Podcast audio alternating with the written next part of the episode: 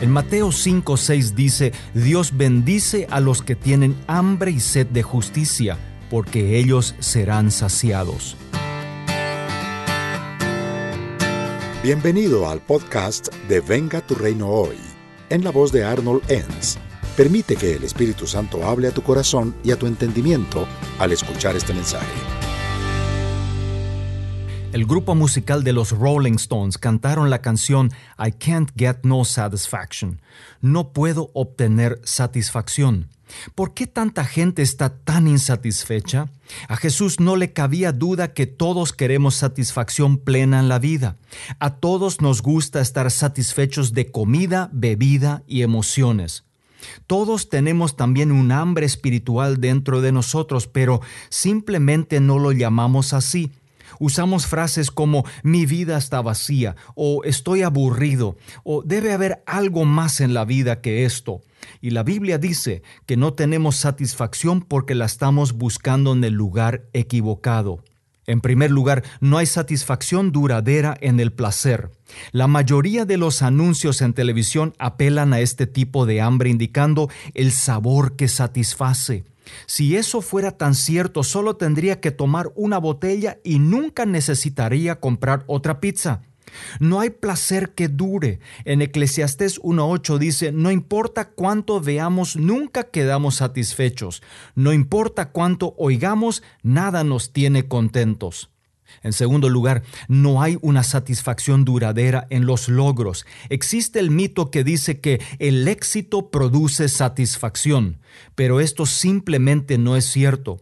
Después de la emoción de tener éxito en un negocio, llega ese vacío de que algo falta, hay algo más que conquistar. Y en Eclesiastés 4.8 dice, es el caso de un hombre que trabaja mucho para acumular toda la riqueza posible. Sin embargo, luego se pregunta, ¿para quién trabajo? Nada tiene sentido, todo es tan deprimente.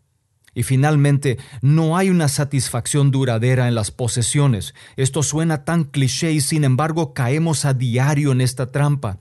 Hoy en día hay más productos disponibles que nunca y todos dicen satisfacción garantizada o le devolvemos su dinero. ¿Estamos entonces más felices que nunca? Los pobres tienen esperanza de que así lo sea, pero los ricos saben que la felicidad no está ahí. En Eclesiastés 5.10 dice, los que aman el dinero nunca tendrán suficiente. Qué absurdo es pensar que las riquezas traen verdadera felicidad. Permite que pueda compartir contigo un concepto importante. Una persona hambrienta no anda pidiendo un celular iPhone o zapatos Adidas. Lo que anda pidiendo es comida porque tiene hambre. La primera cosa que tengo que admitir cuando estoy necesitado espiritualmente es que necesito ayuda de Dios. Es el primer paso hacia una vida plena. Luego, rodéate de las personas que tienen hambre de las cosas de Dios. Si te rodeas de personas que comen comida chatarra, vas a comer comida chatarra. Así que rodéate de las personas que tienen hambre del Señor y encontrarás la comida correcta. Sabes, el único que puede saciar tu hambre y sed emocional y espiritual es Cristo.